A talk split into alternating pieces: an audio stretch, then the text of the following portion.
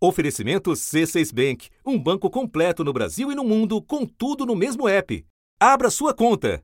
Na semana passada, os Estados Unidos viveram a maior corrida bancária da sua história. De uma hora para outra, os clientes do Silicon Valley Bank, um banco de tamanho médio dedicado a emprestar dinheiro para startups, decidiram sacar tudo o que podiam.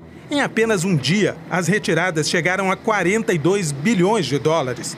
Na sexta, ficou claro que o SVB não teria dinheiro suficiente para pagar os clientes.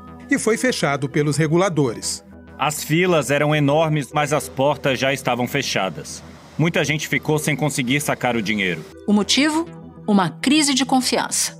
O banco vendeu parte de seus investimentos porque passou a perder dinheiro com a alta dos juros nos Estados Unidos. O professor de finanças da Universidade de Boston, Mark Williams, explicou a crise atual.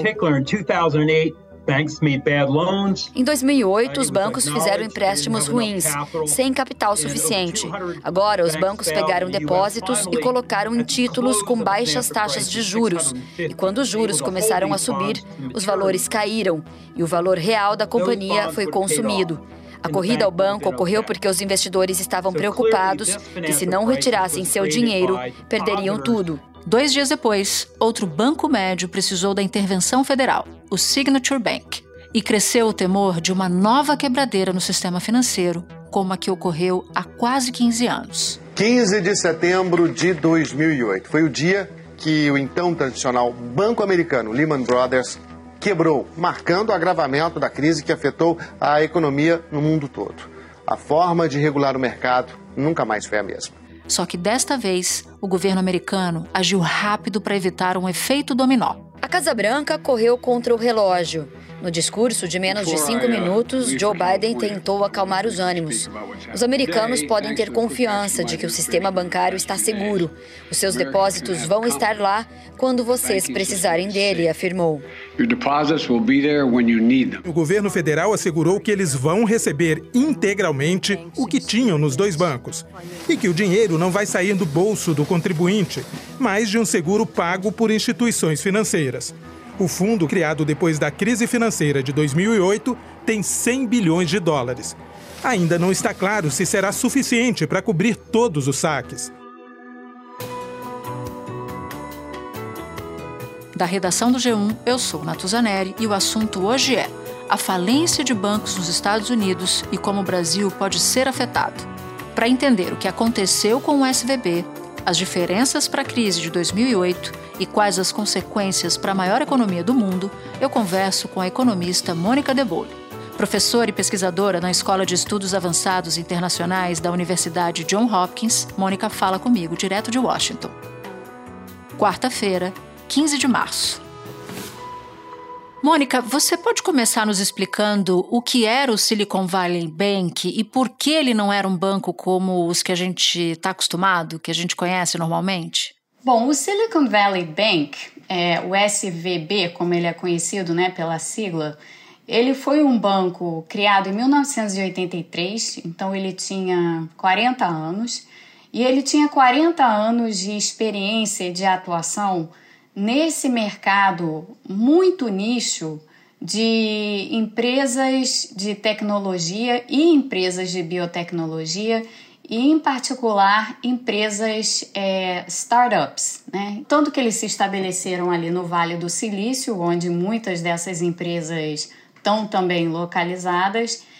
E o, o que os motivou a, a se especializar, em particular, nesse setor é que esse setor ele é um setor difícil de ir para os bancos mais mainstream, assim, para os bancos mais tradicionais, porque os bancos tradicionais que não têm tanta experiência em lidar com o tipo de negócio dessas empresas startups, eles não veem muito, muita lucratividade nessas operações, porque muitas vezes essas empresas não precisam de grandes empréstimos e por outro lado, como são empresas que estão começando e não se sabe se o negócio delas vai adiante ou não, vai vingar ou não, vai ser bem sucedido ou não, elas apresentam um risco muito grande que as instituições maiores, de um modo geral, consideram que não vale a pena correr.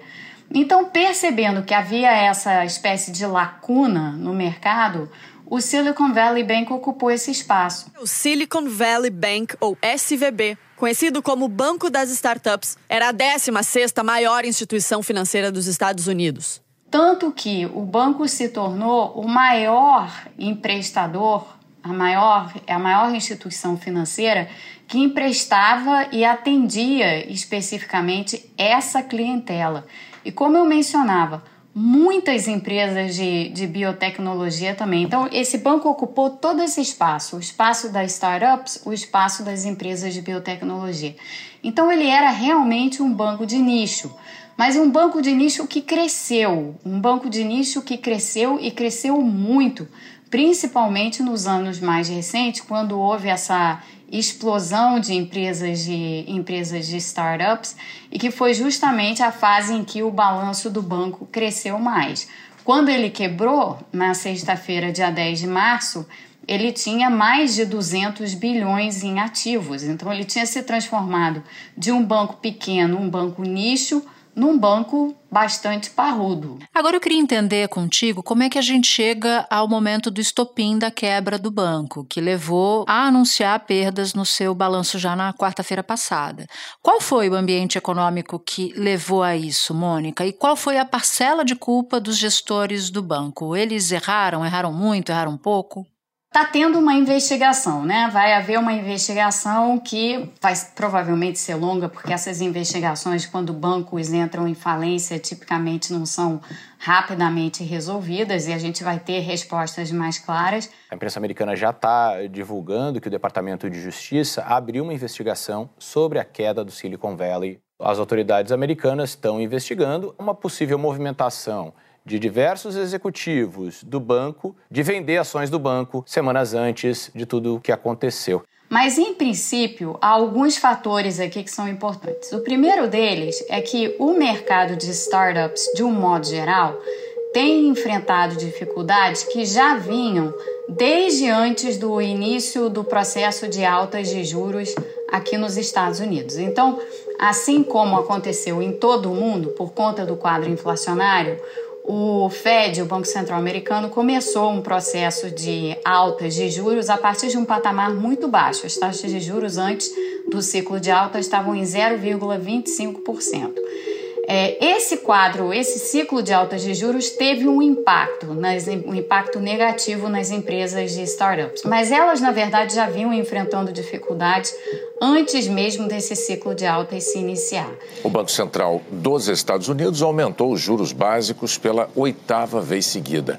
O Fed anunciou um aumento de 0,25 ponto percentual, índice inferior ao que vinha fazendo, quando aumentou meio ponto percentual e até 0,75 no ano passado. A taxa de juros americana agora está entre 4,50% e 4,75%, que é o maior patamar desde setembro de 2007, antes da crise financeira de 2008. E em muitos casos, as empresas estavam tendo dificuldades de se financiar. Então, elas estavam recebendo menos dinheiro das empresas de venture capital, que são tipicamente as empresas que investem nessas empresas, estavam vendo um mercado de IPOs que estava muito difícil de navegar e, portanto, pela necessidade de caixa que elas tinham, elas já estavam, muitas delas, sacando os seus depósitos para fazer frente às suas necessidades de caixa do banco SVB. Então, esse, esse processo de saques de depósitos, embora, embora eles não fossem muito volumosos, ele já vinha ocorrendo de antes. Aí aconteceu a alta de juros aqui nos Estados Unidos, que apertou ainda mais as condições financeiras dessas empresas e, portanto, motivou saques ainda maiores. E, por outro lado, por parte do banco propriamente, esse era um banco que tinha é, na sua carteira de ativos muitos títulos de prazo mais longo do Tesouro Americano. Títulos do Tesouro Americano são títulos que não são ativos que não têm risco. Então não é que esse banco estivesse fazendo maus investimentos, de maneira alguma. Na verdade, o investimento mais seguro que você pode fazer é um investimento num título do Tesouro Americano.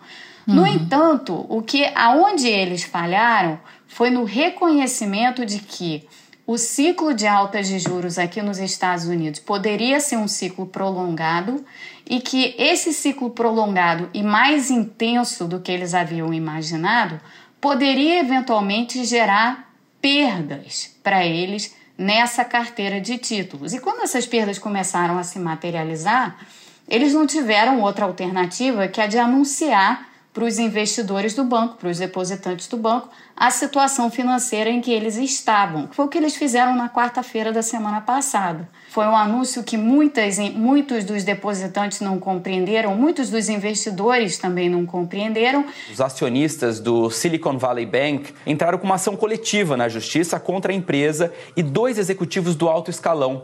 Eles são acusados de ocultar que o impacto do aumento das taxas de juros nos Estados Unidos deixaria o banco suscetível a uma corrida de saques. Biden alertou que os investidores desses bancos não serão protegidos porque conscientemente eles assumiram um risco e o presidente prometeu uma investigação completa e a punição dos responsáveis. Os administradores dos bancos vão ser demitidos. No meu governo, ninguém está acima da lei. E aquilo acendeu vários sinais de alerta, principalmente para essas empresas de startup, essa clientela que já vinha passando por um processo de é, encolhimento da sua capacidade de ter dinheiro em caixa e tudo mais, como eu falava anteriormente. Como essas empresas são extremamente conectadas e, além disso, são empresas da área de tech, então são empresas que estão lá, estão em rede social, participam ativamente de Twitter e tudo, começou a ter na, na própria quarta-feira, depois que saiu esse, esse anúncio do, do SVB, esse anúncio começou a ganhar uma repercussão enorme nas redes sociais, em particular no Twitter, inclusive com alguns relatórios de determinadas empresas de venture capital, cuja clientela, clientela eram essas empresas de startup que tinham depósitos no SVB, alertando os seus clientes sobre a possibilidade de eventualmente esses depósitos não serem ressarcidos. Aí pronto, aí você criou aquela situação de tempestade perfeita para uma corrida uhum. bancária. Sim, sim. E quando você fala, você vai citando, eu vou me lembrando de uma cena que me parece algo inédito, que foi um volume astronômico de dólares sacados em poucas horas. Então vamos aqui aos números, porque eu acho que eles ajudam a clarificar o tamanho do desespero. Foram mais de um milhão de dólares por segundo drenados do banco durante 10 horas seguidas. Isso totalizando 4,2 bilhões por hora. Em 10 horas, houve um total de saques de 42 bilhões, Mônica. Foi a maior crise de um banco na história dos Estados Unidos, tanto em volume quanto em rapidez. Assim, o tempo que levou para que esse volume brutal de depósitos fosse retirado do banco foi o mais rápido da história das falências bancárias nos Estados Unidos. E olha que esse país Uau. aqui tem uma história grande de falências bancárias. Já que você falou de histórico de falências bancárias, eu quero que a gente possa conectar quem nos ouve à crise de 2008. Faz esse trabalho para gente aqui no assunto, Mônica, por favor. A comparação ela, ela é sempre inevitável, porque afinal de contas a crise de 2008, embora ela tenha ocorrido há 15 anos, ela ainda é muito presente para as pessoas e ela é um trauma. Nossa, para mim, para mim parece que faz, faz 20 anos que essa crise rolou. Parece mais tempo do que 15. No meu caso, que trabalho com isso, parece que foi ontem. então, assim, isso fica na gente, essas coisas ficam na gente. E a crise de 2008 foi muito traumática, porque ela foi muito rápida, ela pegou o sistema financeiro inteiro dos Estados Unidos e ela se espalhou muito rapidamente mundo afora. A crise começou a se delinear com os gastos excessivos dos Estados Unidos, inclusive em guerras. Mas a economia interna não crescia no mesmo ritmo. Ao invés de conter os gastos, o país preferiu receber ajuda externa. Com dinheiro em caixa e estímulos do Federal Reserve, o Banco Central norte-americano, os bancos ofereceram crédito fácil para os consumidores, inclusive os de risco, principalmente para a compra de imóveis.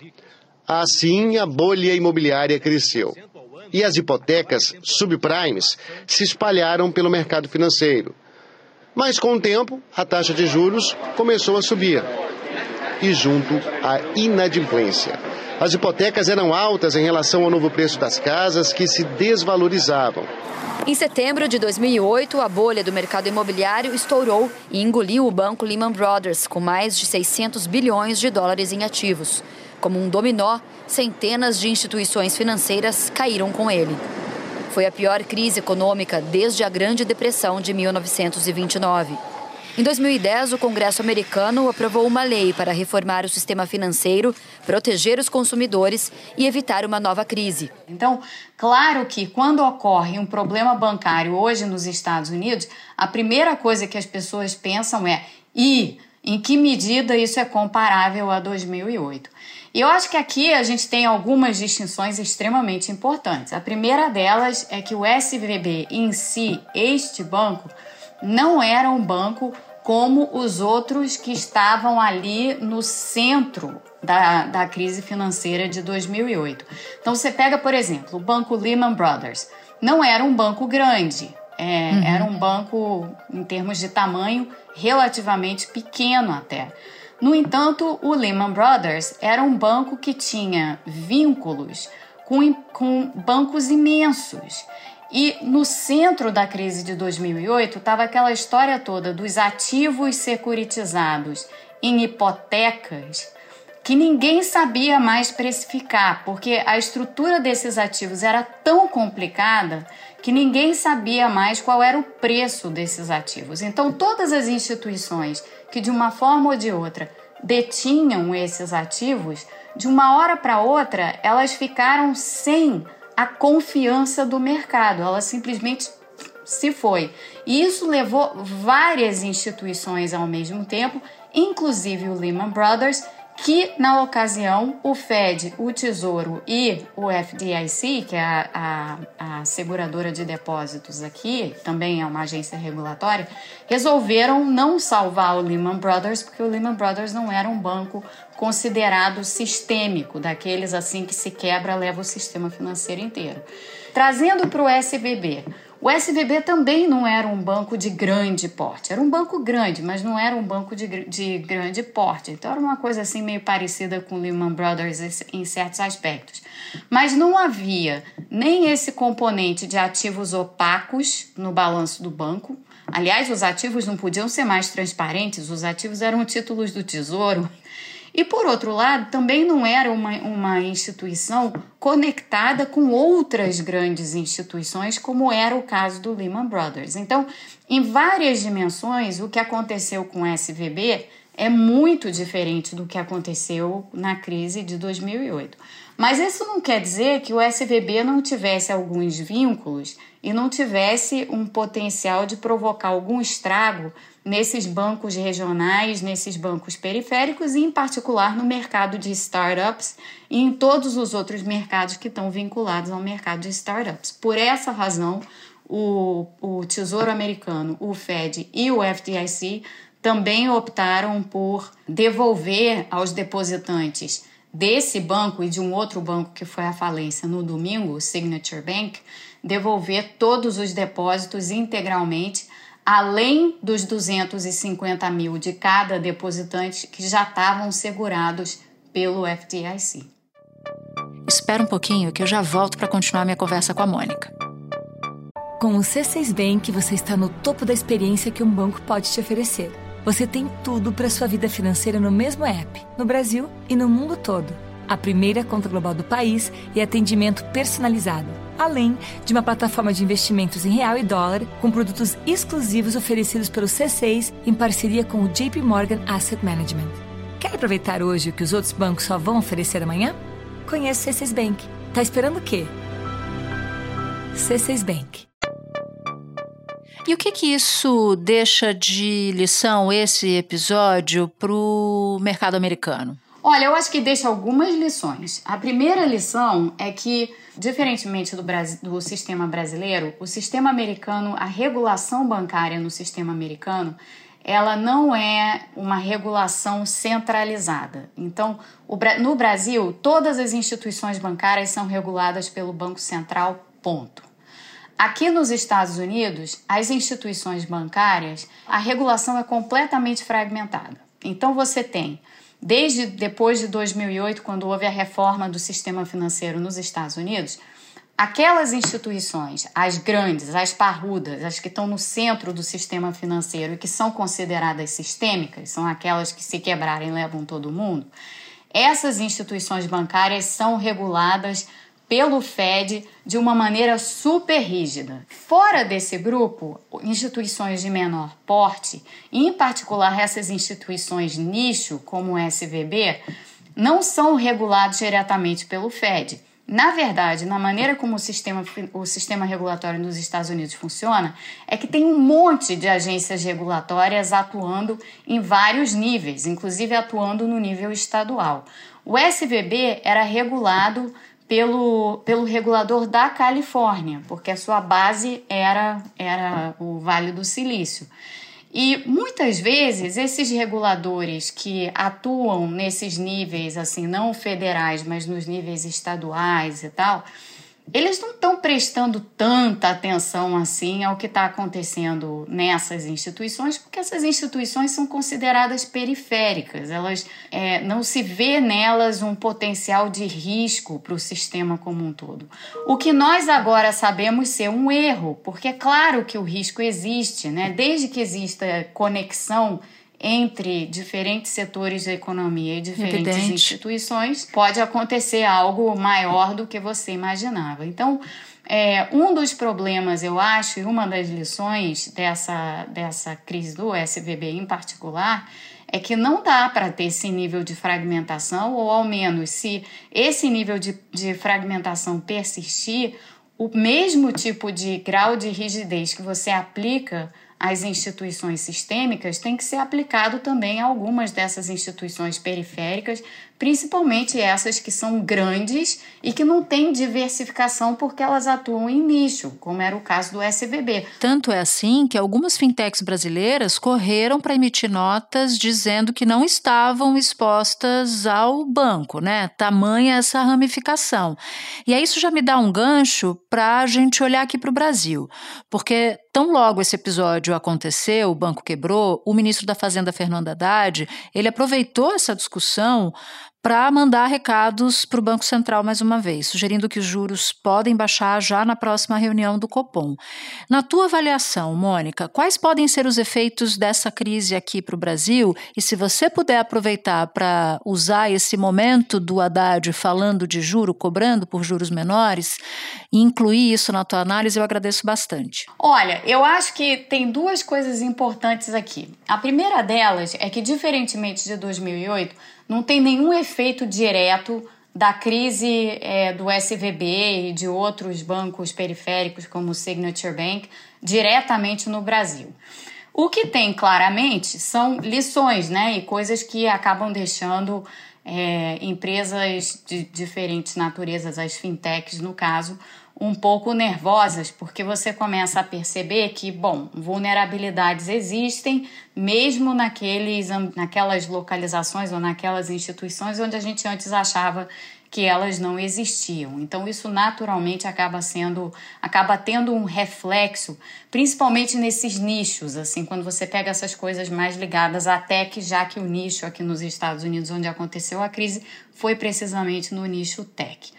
Agora, tem uma lição maior de fundo que é a seguinte: normalmente, e isso vale não só para o momento atual, mas para, assim, na história, a gente vê isso de uma forma muito clara. Quando países passam por ciclos de aperto monetário muito intensos e muito rápidos, partindo de uma situação em que antes as taxas de juros ficaram baixas por muito tempo, problemas vão acontecer.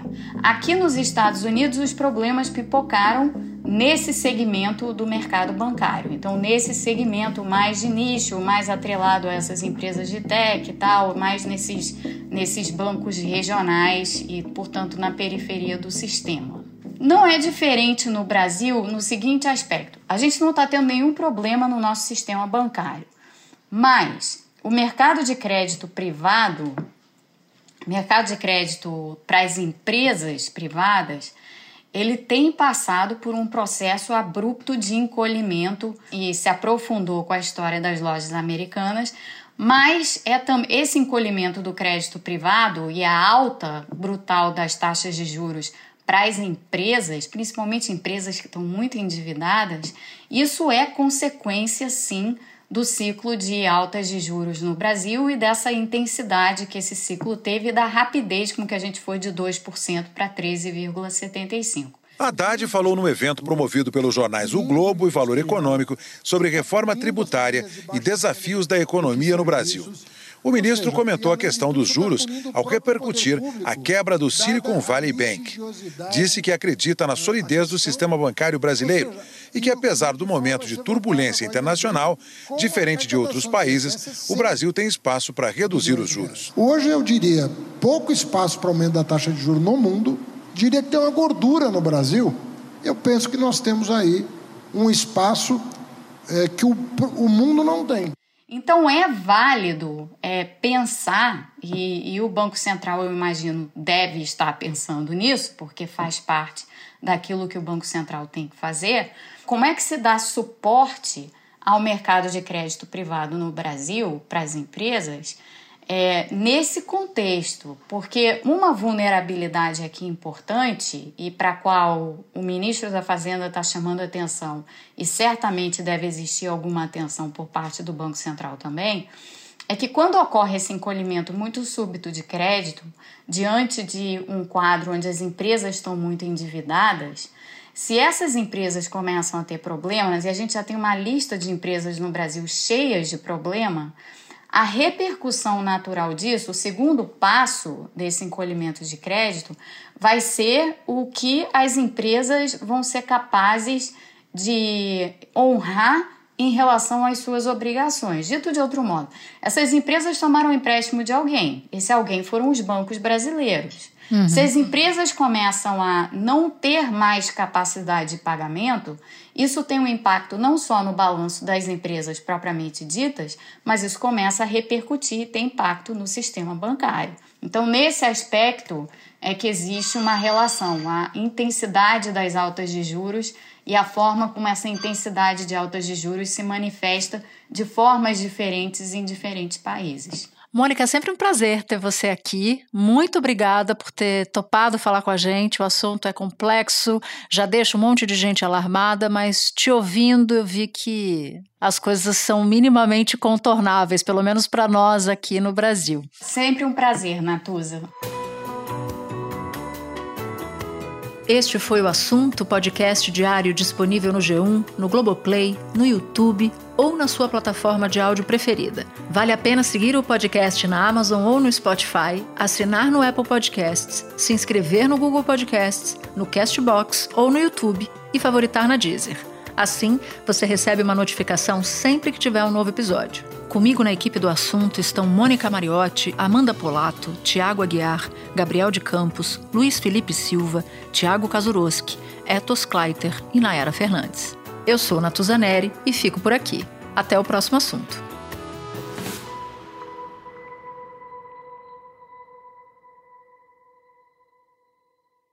Você no topo da experiência financeira que um banco pode oferecer.